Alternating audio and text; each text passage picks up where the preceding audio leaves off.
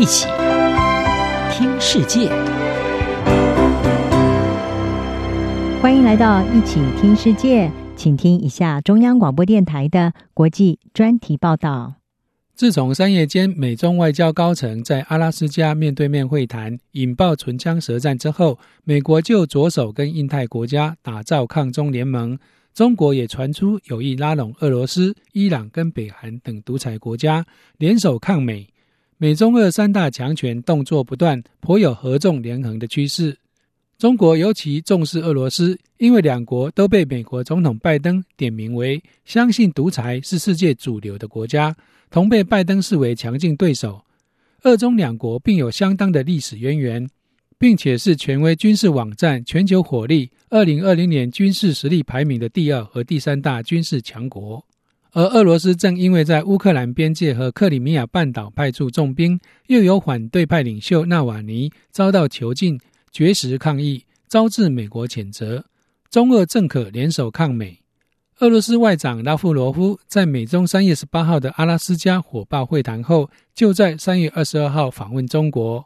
两国并且发表声明，不点名的指责美国实行单边制裁，似乎形成中俄联手抗美的形势。中国官方《环球时报》并且赞扬拉夫罗夫的到访时机别具意义。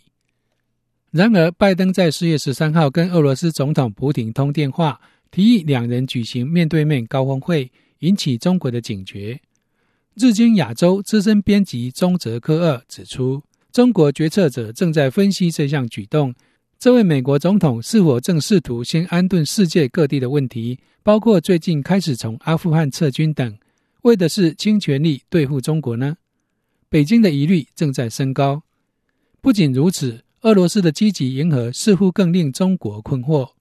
拜登在向普京提议召开高峰会的两天后，以干预美国大选、骇客攻击等理由，对俄罗斯的公司跟个人实施新的制裁。然而，普京不以为忤，并在一个星期后的四月二十二号宣布结束在乌克兰边界跟克里米亚半岛的军演，并在五月一号前撤回十万大军。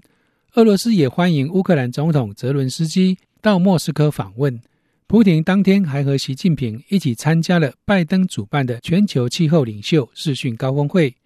隔天，纳瓦尼也在他的私人医生建议下停止绝食。接着，美俄双方都在五月四号表示，拜登跟普亭预定举行高峰会，日期可能在六月。中泽克二指出，这一切看起来都像是普廷在迎合美国，而参加气候高峰会自然成为拜普高峰会的前奏。他说，如果习近平对普廷是否准备跟拜登举行高峰会有任何怀疑的话，现在应该已经了然于心。《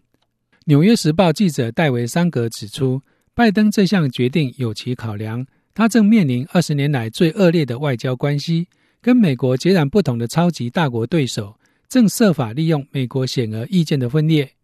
因此，拜登提出，美国必须跟正在崛起的中国竞争，同时遏制试图分裂北约、破坏民主的俄罗斯。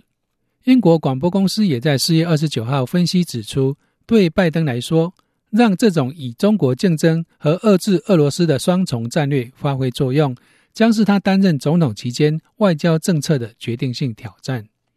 华府智库美国企业研究所外交和国防政策主任柯利谢克向《纽约时报》表示，拜登的此种论点很聪明，应能获得一些共和党人的支持，